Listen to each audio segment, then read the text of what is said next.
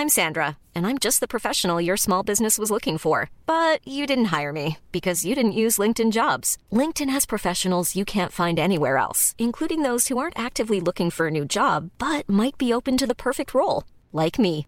In a given month, over 70% of LinkedIn users don't visit other leading job sites. So if you're not looking on LinkedIn, you'll miss out on great candidates like Sandra. Start hiring professionals like a professional. Post your free job on linkedin.com/people today.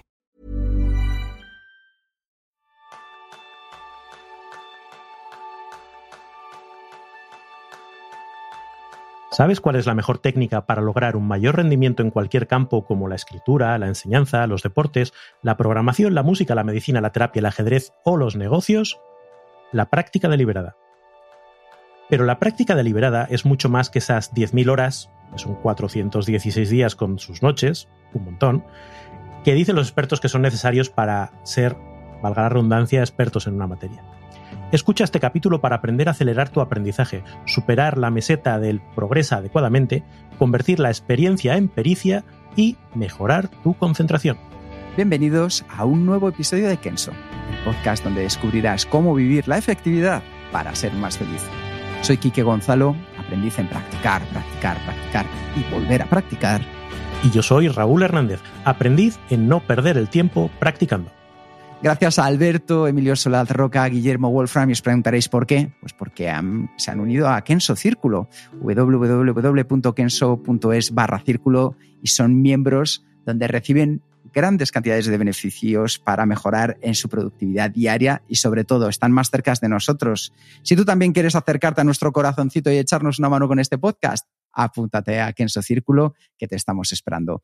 Así que, sin más dilación, práctica deliberada. Quiero saber practicar, practicar, practicar y mejorar en la práctica deliberada. Raúl, Pues mira, te voy a contar algo que hice el otro día, que es una fricada de tres pares de narices. Estuve el domingo por la mañana con mi familia jugando al Jagger. eh, esto espera, yo también juego, pero jugaba cuando tenía 18 años al Jagger. ¿Es, es el mismo No Jagger. Master? No mientas que con 18 años no existía el Jaggermaster. Esto es más moderno. no, no. No se trata de tomar chupitos de Jaggermaster, eh, que por cierto es algo que no puedo entender. Una Sí. vez olí uno y, y ya eso me ha retirado de. No, el Jagger, eh, yo no tenía ni idea de lo que era hace una semana y el domingo jugué. Es un deporte friki, eh, muy friki. Es una especie de rugby, pero con armas, con escudos, con espadas, con lanzas, incluso con una maza. No vayas a pensar que vamos ahí con, con hierros de cualquier manera, ¿no? Son acolchaditas, no se trata de hacerse daño. El caso es que es un deporte que está inspirado en una película de los finales de los 80, una película posapocalíptica que se llama La sangre de los héroes. Y allí aparecía pues un deporte en el que la gente pues luchaba de esa manera. A partir de ahí, pues en el ámbito universitario de Alemania, creo que principalmente donde empezó a desarrollarse esto, pues alguien dijo, oye, transformémoslo esto en un deporte. Igual que hay gente que juega al Quidditch porque lo vieron en Harry Potter y se han inventado un deporte parecido, pues esto es igual, el jazz. Un visionario de la vida, ¿eh? Sí. El caso es que aquí donde vivo, en, Aranda de Duero, pues hay una asociación de frikis, eh, y no es, despectivo, ellos se autodenominan así, es una asociación de, de frikis, pues que hacen temas de cómics, juegos de mesa, no sé qué, y también juegan a esto. Y el domingo nos acercamos al parque donde, donde juegan y donde se reúnen para jugar. ¿no? Y ahí estuvimos practicando un ratito, fue divertido. Sin embargo, al terminar yo pensaba, bueno, ha estado bien, pero hemos llegado y nos han puesto a jugar, como si supiéramos. ¿no? No he aprendido demasiado, sí, un poquito por osmosis, ¿no? Pero otra cosa hubiera sido si hubiésemos hecho ejercicios concretos, ¿no? Pues venga, tú tienes eh, espada y escudo y yo tengo lanza y vamos a ver cómo es la defensa de una de este arma contra este arma. Venga, y repite, y repite. No, así no, fíjate, tienes que colocarte así, y repite, y repite. Hacer ese tipo de ejercicio hasta realmente interiorizarlo. Y esto es de lo que vamos a hablar hoy, de la diferencia entre practicar de cualquier manera y la práctica deliberada. Wow, esto es una introducción maravillosa a este tema, porque ¿qué es la práctica deliberada? La práctica deliberada es lo que convierte a los aficionados en profesionales. Es decir, Raúl está en el paso de poder, el año que viene, estar en la próxima temporada de Vikingos. Está empezando a dar esos pasos. Como concepto general, práctica significa preparación, es el acto de realizar de manera repetida ciertas actividades con la intención de mejorar una habilidad específica que está asociada a esas mismas. Ensayamos lo que debemos hacer en situaciones de poca presión para ser mejores cuando utilicemos esa habilidad en situaciones en las que de verdad hay algo en juego, como una competición o en el trabajo. Y aunque esta definición pueda parecer obvia, es fundamental distinguir entre hacer algo y practicarlo. Porque no siempre son sinónimos. La distinción clave entre hacer y practicar es que solo estamos practicando algo cuando lo hacemos de forma que nos haga mejorar o al menos con esa intención. La práctica deliberada significa practicar con una clara conciencia de los componentes específicos de una habilidad que queremos mejorar y de cómo mejorarlos exactamente. A diferencia de la práctica habitual en la que trabajamos una habilidad, repitiéndola una y otra vez hasta que se convierte en algo casi sin sentido, la práctica deliberada lo que nos aporta es una actividad centrada en el foco. Requiere que prestemos una atención incrementable, por así decirlo, a lo que estamos haciendo en cada momento. ¿Qué sucede? Que tiene un poder que es extraordinario. Y es que tiene como objetivo el progreso constante, algo en lo que ya hemos hablado muchas veces en Kenso, el Kaizen. Los que la practican no se conforman con repetir una habilidad al mismo nivel.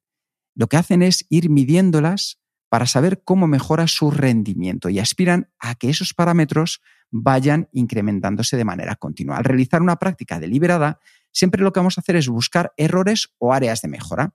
Y una vez que los tenemos identificados, los establecemos un plan para mejorarlo. Si un enfoque no funciona, seguimos probando otros nuevos hasta que algo lo haga. Porque mediante la práctica deliberada podemos superar muchas limitaciones y creencias que podríamos considerar fijas. Podemos llegar más lejos de lo que podríamos pensar cuando empezamos a hacerla. La práctica deliberada al final crea nuevas capacidades físicas y mentales y no se limita a potenciar las ya existentes. Claro, cuando más nos dediquemos a la práctica deliberada, mayores van a ser nuestras capacidades. Eh, nuestra mente y nuestro cuerpo son mucho más maleables de lo que solemos creer y seguro que tienes experiencia en tu vida que te demuestra que cosas que pensabas que no eran posibles para ti lo acabaron siendo simplemente porque seguiste un programa que te permitió adquirir esas capacidades. Si queremos mejorar una habilidad, tenemos que saber qué es exactamente lo que hay que cambiar y qué puede llevarnos a ello. De lo contrario, pues nos quedamos estancados. Y seguro que se te ocurren muchos casos de práctica deliberada. Me gusta pensar, aquí en España yo creo que todos los de mi quinta empezamos con los cuadernos rubios, ¿no? los cuadernitos amarillos que te servían para aprender caligrafía o aprender a sumar. Y cuando aprendías a sumar, pues primero hacías sumas sencillas de 1 más 2, 1 más 3, 2 más 3, y luego de repente empezabas a meter la complejidad de eh, las llevadas. Dice, ah, mira, ahora sumo más de 10 y eso significa que tengo que poner un hito aquí. Ah, vale y luego sumabas más de un dígito y luego ibas incrementando la dificultad, pero a base de hacer muchos ejercicios que te permitían ir eh, aquilatando los pasos que ibas dando. Y ibas eh, expandiendo tu capacidad poquito a poco. Otro ejemplo, la música. Tú, Kike, que también eres musiquito eh, como yo. Cuando aprendes a tocar un instrumento, no es simplemente ponerse a tocar hay muchos ejercicios que te permiten desarrollar determinadas habilidades, que te permiten desarrollar, eh, yo qué sé, pues tocando la guitarra, la capacidad que tienes de digitar con cada dedo por separado o de expandir, si estás tocando el piano, la longitud que puedes abarcar con, una sola mano o las posiciones de un acorde.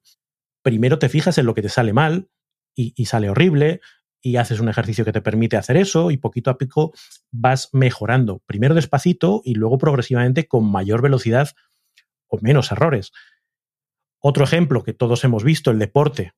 Claro, tú cuando ves jugar a Nadal, pues le ves jugar, pero cuando ves cómo son sus entrenamientos con un carrito de bolas y venga a darle al servicio una y otra vez y fijándose en cómo coge la empuñadura y fijando la altura a la que tira la bola y la distancia y va corrigiendo, va ajustando todos esos detalles para que luego cuando juega todo sea automático, pero ha tenido que trabajar mucho de una manera muy concentrada para mejorar esas habilidades. Ya lo decía Bruce Lee, tengo más miedo al que practica una patada mil veces que al que practica mil patadas una vez. Esa frase ilustra mucho lo que quiere decir la práctica deliberada. Y quizás lo curioso es que eso, que lo vemos como normal y obvio en, en algunos ámbitos, en el deporte, en la música, luego nos cuesta trasladarlo a nuestro día a día. cuando queremos aprender o mejorar una habilidad, como pueden ser las habilidades productivas que nosotros tratamos de enseñar en nuestros talleres o en nuestros, eh, nuestros cursos.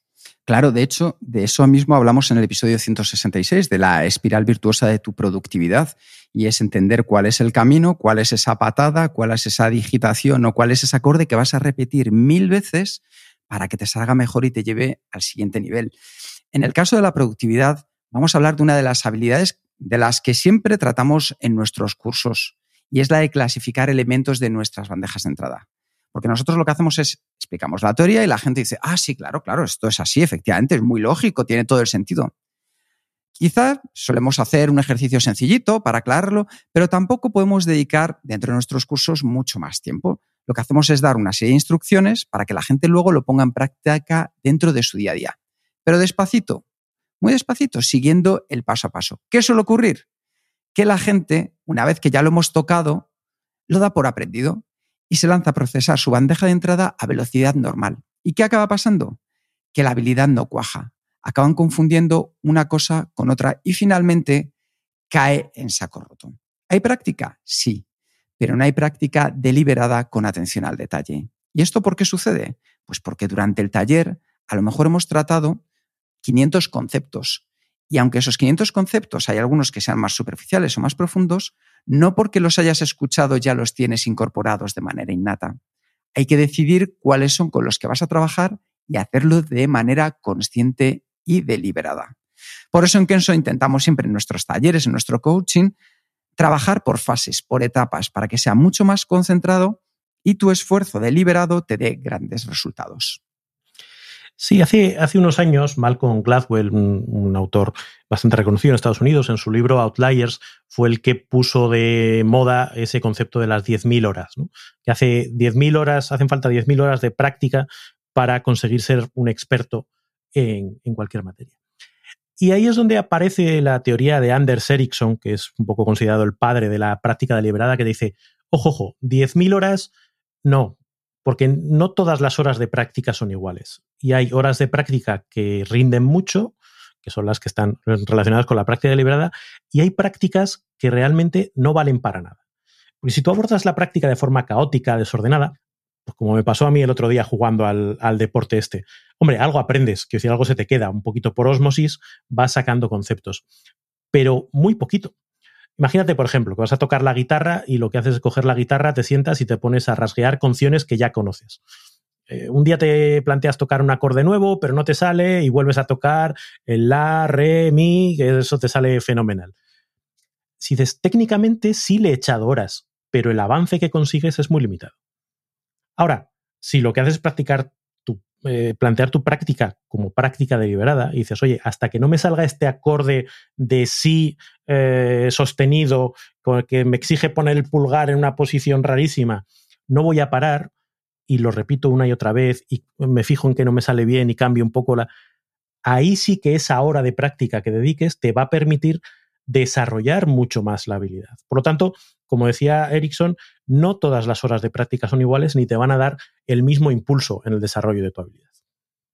Yo creo que esto que acabas de decir es uno de los elementos clave, Raúl, para que seamos realmente conscientes de entender que en algunos casos, eh, y nos podemos encontrar bastantes, las creencias acerca de estas cosas nos pueden llevar a una confusión a la que no deberíamos de llegar. Yo creo que es muy importante ser conscientes que al final no es lo mismo tocar la guitarra como Paco de Lucía que tocar la guitarra para los amigos el fin de semana. Y que las dos cosas son maravillosas. Y para ello lo que vamos a hacer es ver siete puntos, si te parece, Raúl, que seguro que te parece bien. Por supuesto. en los cuales vamos a ver qué podemos hacer para que una sesión que hagas a partir de ahora de práctica se pueda considerar como práctica deliberada. Y el primero de estos pasos es que la práctica sea sistemática y planificada. Es decir, toma una habilidad que quieras mejorar y divídela en los componentes más pequeños posibles. Elabora un plan para trabajar en ellos de una manera lógica, comenzando por los fundamentos y luego construye a partir de ahí. Es decir, como una casa, piensa primero en los pilares y a partir de ahí vamos a ir rellenando poco a poco los huecos de nuestra casa hasta terminar decorando su interior. Decide qué partes son las que de verdad te gustaría dominar durante el próximo mes. Anota en tu calendario las sesiones de práctica y planifica con precisión qué partes de la habilidad vas a trabajar en cada una de ellas. Por eso es muy importante que pienses muy bien, que lo vimos en el episodio 166, en qué quieres mejorar con la práctica deliberada. deliberada. Porque esto probablemente no nos lleve ni un mes, ni dos, ni tres. De hecho, si es algo que te apasiona, nos puede llevar años y seguir disfrutando y seguir creciendo, siempre a tu ritmo. Por eso es muy importante que decidas muy bien aquí. Y no esperes un plan perfecto, no pasa nada. Es más importante tener un plan, ponerlo en marcha, a que nos pongamos en marcha solo cuando tengamos un plan perfecto. Porque es probable que lo vayamos modificando a medida que descubramos nuevos elementos o áreas de mejora inesperadas. Pero cuando hemos empezado a caminar, nos hemos encontrado con nuevos senderos, nuevos caminos, obstáculos que queremos descubrir y explorar. Lo más importante es que vayas siempre a la práctica con un plan sobre lo que vas a trabajar y cómo lo vas a trabajar. Porque saber lo que vas a hacer a continuación es la mejor manera de mantener tu propósito, de mantener tu rumbo y evitar perder el tiempo. Eso significa que sigas averiguando qué es lo que te separa del siguiente nivel de rendimiento para poder concentrarte en ello, conseguirlo a la hora de practicarlo y pasar a la siguiente fase. Esto al final es lo que hace un entrenador de fútbol, o mejor dicho, un equipo técnico de un equipo de fútbol cuando planifica los entrenamientos de sus jugadores. No, no llegan y dicen, bueno, corred, dar vueltas y ahora vamos a echar un partidillo. ¿no? Están muy preparados los ejercicios que dedican cada día. O lo que hace un maestro cuando prepara cómo van a ser las clases a lo largo del año. Pues esto es igual, tú tienes que hacer un ejercicio de uh, metaaprendizaje para decir, tengo que dedicar tiempo a saber a qué voy a dedicar el tiempo. y hacer ese ejercicio de, planificar tus sesiones de práctica. The jewelers at BlueNile.com have got sparkle down to a science with beautiful lab-grown diamonds worthy of your most brilliant moments. Their lab-grown diamonds are independently graded and guaranteed identical to natural diamonds, and they're ready to ship to your door. Go to Bluenile.com and use promo code LISTEN to get $50 off your purchase of $500 or more. That's code LISTEN at Bluenile.com for $50 off. Bluenile.com code LISTEN. Hold up. What was that? Boring. No flavor. That was as bad as those leftovers you ate all week. Kiki Palmer here, and it's time to say hello to something fresh and guilt-free. Hello Fresh. Jazz up dinner with pecan-crusted chicken or garlic butter shrimp scampi. Now that's music to my mouth. Hello Fresh. Let's get this dinner party started. Discover all the delicious possibilities at hellofresh.com.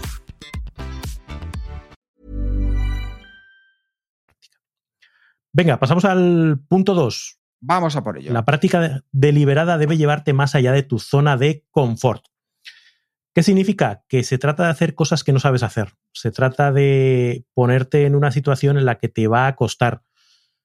Puede ser aburrida porque, y frustrante porque haces algo que no sabes y además lo haces una y otra vez, una y otra vez. Y todo el mundo creo que tiene la experiencia de que es más divertido jugar un partidillo que, que repetir 100 veces eh, un, la disposición técnica en un lanzamiento de córner, pero a la vez es motivante porque conquistas nuevos territorios. Y yo creo que eso es importante. Se centra en expandir esa microhabilidad, hacer algo que todavía no sabes hacer. Ahí, de cara a ponerlo en práctica, cada vez que practiques un componente de una habilidad, procura que sea un 10% más difícil que el, eh, que el, nivel que te resulta cómodo. Fíjate que aquí es importante, cuando hablamos de, ese, eh, de esa zona de confort, que a veces es concepto muy manido, ¿no? Pero el aprendizaje se produce en, la zona proximal a lo que ya sabes. Si te vas demasiado lejos, intentas hacer algo que está muy lejos de lo que ya dominas, te vas a frustrar mucho porque no, no vas a conseguirlo. Eh, pero si te quedas en tu zona de confort, no estás aprendiendo nada. Tienes que hacer algo que sea un poquito más difícil de lo que ya conoces. Eh, practica una escala un 10% más rápido. Eh, intenta eh, tocar un acorde un poquito más, en el mástil un poquito más arriba, que están los, los, espacios más separados. Cualquier cosa que sea un poquito más, más difícil. Una vez al mes, haz una sesión, si quieres, de práctica en la que te pongas un objetivo increíblemente ambicioso. No imposible, pero sí muy por encima de tu nivel actual poco como desafío, sabiendo que probablemente vas a fallar, pero a lo mejor descubres que no estás tan lejos. A lo mejor descubres que tienes ahí un salto cualitativo, te sorprendas a ti mismo y descubras que tu rendimiento es mucho mejor del que esperabas. Ahí un error habitual en la práctica deliberada es planificar una sesión de práctica larga y luego ajustar la intensidad de la misma para poder dedicarse a una habilidad durante todo el tiempo. Es decir, solo me voy a centrar en una cosa. Y ahí, como en muchos otros ámbitos de la vida, funcionan mejor los entrenamientos por intervalos, realizar sprints, practicar con concentración intensa que puedas un tema durante un periodo corto de tiempo y luego descansar. Y como se suele decir, un cambio es casi tan bueno como un descanso. Practicas una habilidad que tiene que ver con la mano izquierda y luego practicas una habilidad que tiene que ver con la mano derecha. Dado que se aprende más cuando eh, se va más allá de las capacidades actuales, los periodos de práctica más cortos y desafiantes son el camino a seguir. De hecho, déjame que comparta con todos vosotros, Raúl, una anécdota que tiene que ver con salir de la zona de confort. Cuando empecé a tocar la guitarra, pues me la llevaba a todos los sitios. Yo que sé, tendría 15, 16, 17 años. La utilizaba para luego ya, imagínate, el botellón, donde fuera necesario, pues sacar ahí el repertorio, ¿no? Y total, que me la llevé un verano al pueblo y me puse con una canción de los Rolling, Angie, ¿no? Y yo ahí la tocaba, mis acordes abiertos, y la debería de tocar tanto que un día mi abuela me dijo, hijo mío, dice, la canción está muy bien, pero ¿la podrías tocar de otra manera ya? y fíjate, ese sobreestímulo que es el que tú me decías, es el que me hizo salir de mi zona de confort. Y en vez ya de tocarla con acordes, empecé a meter algún arpegio, a tocar unas notas sueltas, a darle un poquito más de color. Y es ese punto de salir en la zona en la que ya nos sentimos cómodos para llevar la canción a otro lugar. O si sales a correr, pues mejorar tus ritmos, o si estás tratando con tu equipo dentro de trabajo, ver cómo puedes mejorar la relación con ellos. Salir de esa zona en la que estamos bien para pasar del progreso adecuadamente al mejor, al notable y al sobresaliente, está claro compadezco a tu pobre abuela, la verdad. Yo también, yo también, yo también. Pero fue un momento de esos de lucidez que te aporta una visión clara de revelación, revelación. Tengo que pasar al siguiente. Y hablando de pasar al siguiente, continuamos con el tercero de los elementos para una práctica deliberada y es que, como bien decía Raúl, necesitamos descanso y recuperación. Al final, la forma sencilla para ponerlo en práctica es que hagas una lista de actividades en las que puedas participar sin pensar demasiado sin, perdón, sin pensar demasiado, permitiéndote soñar despierto mientras la realizas. Algunos ejemplos pueden ser dar un paseo, fregar platos, ducharse, escribir en un diario, jugar con un juguete como un Lego a la hora de montarlo con tus hijos, conducir por una ruta que conoces, trabajar en el jardín, cocinar, escuchar música o simplemente mirar por la ventana. Porque cuando sientas que te cansas o que te encuentras con un obstáculo durante la práctica deliberada, no sigas presionando durante demasiado tiempo lo que quieres es esforzarte, no agotarte. De hecho, no ahogarnos, porque entonces vamos a dejarlo. En su lugar, cambia a una de estas actividades más relajantes durante al menos 5 o 10 minutos, porque es probable que vuelvas a la práctica con nuevas conexiones o que por fin te sientas con la energía de poder retomarlo. Derecho, cuanto más sea diferente la actividad de descanso a la actividad que estabas realizando, mucho mejor. ¿Por qué queremos decir eso? Porque en uno de los capítulos de Kenso, que ya hablamos sobre el descanso, comentábamos el poder que tenía el que tú cambiaras directamente a hacer actividades completamente distintas. Si, por ejemplo, estás haciendo algo solo, como decíamos ahora, tocar la guitarra, coge y vete con gente, porque le ayuda a tu cerebro de manera exponencial a mejorar su descanso. Eso lo podéis escuchar en el capítulo 145 donde hablamos de aprovechar los ciclos naturales e incrementar tu productividad. Así que ese sería el tercero de los consejos. Cuarto punto, la práctica deliberada conlleva análisis y feedback inmediato. Es decir, ese foco eh, intenso que tienes en la actividad está centrado en descubrir qué es lo que haces bien, qué es lo que haces mal, en fijarte bien, analizar, corregir y volver a repetir cambiando lo que tenías que cambiar. Ir viendo en directo prácticamente si lo estás haciendo bien o no.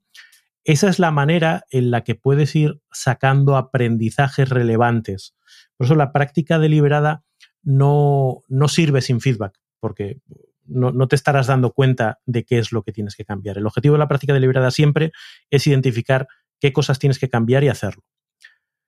¿Cómo podemos ponerlo en práctica? Pues identifica las métricas más significativas relacionadas con el rendimiento de la habilidad que has elegido y lleva un registro de ellas cada vez que practiques. ¿Estamos pesados con la guitarra? Sí, pero bueno, digamos que es lo, que yo tengo más, más cerquita, ¿no? Pero, por ejemplo, cuando te dicen, oye, tienes que practicar cambios entre acordes y cógete un metrónomo y mira a ver cuántos cambios eres capaz de hacer en un minuto. Vale, pues soy capaz de hacer cambios que suenan medianamente bien, 20 en un minuto. Venga, pues el eh, próximo día a ver si soy capaz de hacer 25. Soy capaz de hacer 30. Esa es una forma en la que tú vas a ir viendo si vas mejorando. Es posible que quieras dividir la habilidad en diferentes partes para medirla, pero no se trata de buscar métricas de vanidad, métricas, tienen que ser métricas que a ti te den una verdadera capacidad de mejora en lo que estás haciendo. Yo creo que esto es uno de los factores fundamentales porque nos permite seguir creciendo y ver cómo hemos avanzado. Yo creo que no hay mayor satisfacción, Raúl, que mirar atrás y ver cómo has mejorado tus tiempos a la hora de correr, ver cómo han mejorado tus notas en los estudios, ver cómo has avanzado al poder tocar nuevas canciones. Y esto es ese análisis que trabajamos con el feedback inmediato. Y llegamos al quinto punto, que es que la práctica deliberada requiere de motivación y de concentración. Es decir, de ese foco que tenemos para no distraernos con otras cosas ni pretender tampoco abarcar todas.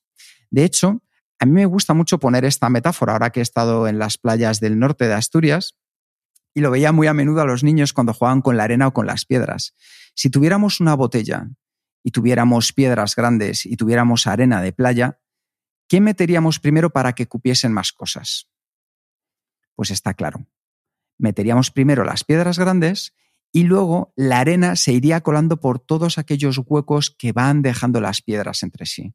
Si lo hacemos a la inversa y lo llenamos primero de arena, apenas vamos a meter después piedras. Por eso es muy importante que vosotros a la hora de realizar la práctica deliberada pongáis primero las piedras grandes.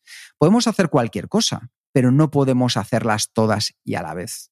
Así que averigua qué actividades a la hora de practicar poseen mayor influencia en tu rendimiento y planea dedicarte a ellas primero antes de considerar siquiera otras actividades que ofrecen pues otras ganancias marginales.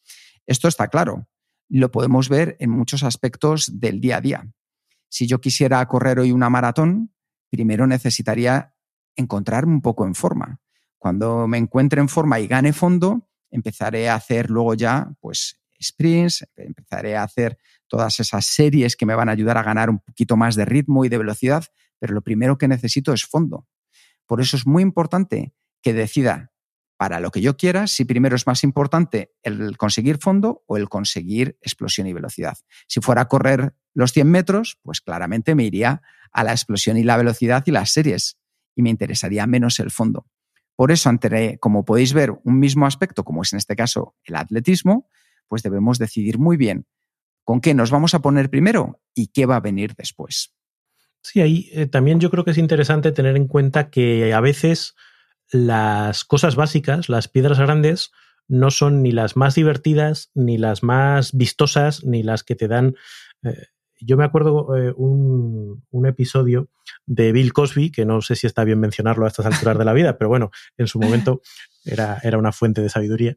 Eh, y, era como que el hijo quería aprender a tocar la batería, ¿no? Y, quería aprender a tocar la batería, pero quería hacer los solos, esos.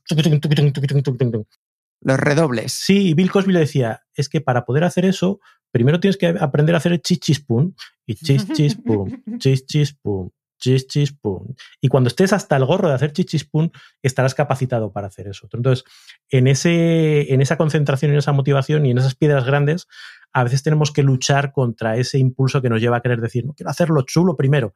Para poder hacerlo chulo, tienes que hacer lo basiquito. Por ejemplo, estoy probando a, pintar con, con, con lápiz, ¿no? Y tú quieres hacer un dibujo chulo y te dicen, no, mira, lo primero que tienes que hacer es líneas una detrás de otra, líneas, líneas, líneas. Y dices, pero yo no quiero hacer líneas, quiero hacer un dibujo chulo. Ya, pero si no, eres, no controlas las microhabilidades que están relacionadas con hacer líneas de forma consistente, controlada, pa, pa, nunca jamás vas a ser capaz de hacer todo eso que estás queriendo hacer. Así que eso también hay que tenerlo en cuenta y se vincula con lo que decíamos antes, ¿no? Que a veces la práctica deliberada no es precisamente sexy ni divertida, pero es un, una píldora que hay que tomar para poder mejorar de verdad. Bueno, yo en este punto hago spoiler, os animo a que sigáis a Raúl en su Instagram, que es Raego, con una H intercalada entre la A y la E. Porque, es Raúl Hernández González, que decir, no es un invento ni nada relacionado con Juego de Tronos. y podréis ver cómo ha mejorado, que yo me quedo mm, entusiasmado cada vez que veo un nuevo dibujo tuyo. Alucino que te dediques a esto cuando podías ya un poco dedicarte a la, a la pintura, al dibujo y estas artes. Bueno, bueno, esto es un paso intermedio. El año que viene no estaré en Kenso, estaré dibujando en las playas de Benidorm, si Dios quiere. Allí te seguiré. Oye, otro, otro tema importante también con la práctica deliberada, que es la importancia de alternar. Sí. Práctica deliberada, y está vinculado con lo que decías también antes, ¿no? El establecer eh, momentos en los que va también relacionado con la forma que funciona nuestro cerebro. Hay momentos de pensamiento enfocado y luego se requieren momentos de pensamiento difuso. Pues con la práctica pasa igual. Hace falta periodos de, práctica muy concentrada, muy deliberada, pero luego tienes que dejar que tu cerebro arme el puzzle y junte todo a la vez. Está muy bien que practiques escalas, está muy bien que practiques digitación, está muy bien que practiques acordes, pero luego tienes que tocar de vez en cuando. Eh, igual si estás eh, practicando fútbol, pues está muy bien que hagas eh, ejercicios de técnica y luego ejercicios de tiro y luego hagas ejercicios para fortalecer el tren inferior y no sé qué, pero luego tienes que jugar un partidillo de vez en cuando, porque si no, todo eso que estás, ese puzzle que estás montando, no encajan las piezas. Entonces yo creo que ese alternar también es importante. Y con esto llegamos al séptimo y último punto para la práctica deliberada, es que esta se potencia con la ayuda de un entrenador, entrenadora o un maestro, una maestra. Entonces, no esperes que el mismo profesor te sirva siempre. Lo que solemos necesitar son distintos a medida que progresa nuestro nivel de habilidad. ¿Por qué? Porque nos vamos superando. Incluso puede ser que a veces superemos a nuestros maestros. Y uno de los atributos de un gran maestro es que sabe cuándo debe decir a un alumno que siga adelante y que busque a otros. Porque a medida que alcanzamos niveles expertos de rendimiento necesitamos otro tipo de profesores que a su vez sean mayores expertos. Si van siempre un paso por delante de nosotros, podemos aprender de sus errores en lugar de tener que cometer nosotros los nuestros y ya nos van a anticipar y nos los podemos ahorrar. Así vas a obtener mejores resultados de trabajo si te muestras receptivo a las críticas constructivas, aunque te resulte incómodo. Yo creo que a, mí el primero, en cuanto me dicen, esto está muy bien, pero ya cuando viene el pero, Raúl, uh". y entonces buscar a esos maestros que te ayuden en el día a día y uno ser receptivo a ello nos ayuda a mejorar nuestra práctica deliberada. Yo siempre recomiendo una cosa en este aspecto y es que dejemos de un lado el orgullo y nos pongamos en una situación muy sencilla. A ti que te gusta escribir, a ti que te gusta hacer deporte, a ti que te gusta ser una buena jefa de tu equipo. Imagínate que tuvieras la posibilidad de poder estar dos horas un día con tu escritora favorita, con tu deportista al que idolatras desde pequeño, con ese directivo o directiva que ha sido un referente en tu carrera profesional. ¿A qué aprovecharías para poder crecer y aprender? Pues eso es lo mismo, estás buscando un gran maestro. Entonces, busca esos entrenadores, busca esos maestros que te puedan ayudar a llevar tu arte al siguiente nivel. tú piensas que eh, muchas de las cosas que hemos hablado antes, la figura del maestro es quien las encarna, es quien te puede dar un feedback directo. Oye, fíjate esto que has hecho, que tú en tu nivel crees que lo has hecho bien y es el, el quien te dice, no, fíjate que en esto no lo has hecho bien.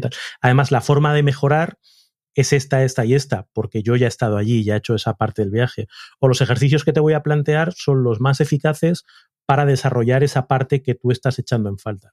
A veces dentro de esa mentalidad de, Juan Palomo que tenemos muchas veces, ¿no? De yo soy capaz de diseñar mi propio plan de aprendizaje, yo soy capaz de diseñar, ah, pues eh, pierdes mucho el tiempo cuando realmente un, un, buen maestro, un maestro con el que sintonices, que sepa leerte, que sepa llevarte, te ahorra muchísimo tiempo y ese camino de la práctica deliberada lo hace todavía más eficaz, porque ni siquiera tienes que andar tú explorando cuál es el camino correcto, ya te lo están diciendo.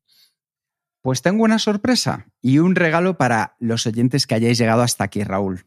Y es que para aquellos que en el vídeo de YouTube de este episodio nos digáis quiénes han sido vuestros maestros de referencia y os suscribáis al canal de YouTube, vamos a sortear un acceso a Masterclass. Masterclass es una plataforma en la que maestros de todas las disciplinas dan sus consejos, desde cocina, mindfulness, deporte. Podéis encontrar a gente pues como, ¿qué decirte? Hemos hablado hace poco de Malcolm Gladwell. ¿Cómo era? El señor, el señor Malcolm. El señor Malcolm de las 10.000 horas. Malcolm Pues el Gladwell, señor- Gladwell, Gladwell, Eso es. Pues el señor Gladwell está dentro de, de Masterclass, eh, escritores como Neil Gaiman, eh, grandes cocineros, gente como Serena Williams, Stephen Curry. Bueno, pues vamos a sortear si os apuntáis y os suscribís al canal de YouTube y nos dejáis quién ha sido vuestro gran maestro y cuál es vuestro arte, entre todos vosotros un acceso a Masterclass. Y con eso solo nos queda el plan de acción, Raúl. Pues plan de acción, cuando piensas en términos de práctica deliberada, elige la habilidad que quieres mejorar. Y imagínate que quieres mejorar tu capacidad de hablar inglés. Vale, pues quiero mejorar mi capacidad de, hablar inglés. Ahora, eso tienes que romperlo en una microhabilidad. Hablar inglés no es una habilidad, es un conjunto de microhabilidades. Ah, vale, lo que quiero hacer es mejorar mi pronunciación. Y no solo mejorar mi pronunciación, sino mejorar mi pronunciación del sonido E. Bueno, eso sería más francés. Venga. Vale, pues ahora, una vez que tengas claro cuál es el microejercicio que quieres hacer, diseñar un plan de ejercicios para desarrollarla. Es decir, ver qué palabras tengo que decir con esto, ver cómo puedo encontrar feedback que me digan si lo estoy haciendo bien, ver qué ejercicios progresivos puedo ir haciendo para ir consolidando esa microhabilidad. Se trata, como veis, de romper, de, de llevarlo al terreno de lo micro y diseñar ejercicios muy concretos, muy específicos, que toquen solo ese puntito. Y a partir de ahí, a medida que vas mejorando microhabilidades, tu habilidad de conjunto va a ir mejorando, pero porque has trabajado en el nivel muy micro. Maravilloso. Como veis, siempre en Kenso lo que intentamos es que todo lo que tratemos en cada episodio lo podamos llevar a la acción de una manera sencilla que te ayude a ser más feliz en tu día a día. Así que vamos a terminar y esperamos que puedas poner en práctica tu siguiente reto de una manera deliberada. Muchas gracias por escuchar el podcast de Kenso. Si te ha gustado, te agradeceríamos que te suscribas al podcast, lo compartas en tus redes sociales o dejes tu reseña de 5 estrellas para ayudarnos a llegar a más oyentes. Y si quieres conocer más sobre Kenso y cómo podemos acompañarte a ti, a tu equipo o a tu organización en el camino hacia la efectividad personal, puedes visitar nuestra web kenso.es. Te esperamos la semana que viene en el próximo episodio del podcast de Kenso, donde Kike y Jerún buscarán más pistas sobre cómo ser efectivo para vivir más feliz. Y hasta entonces, ahora es un buen momento para poner en práctica un nuevo hábito Kenso. Si quieres aprovechar el tiempo de práctica, que sea deliberada. Nos escuchamos pronto. Hasta pronto.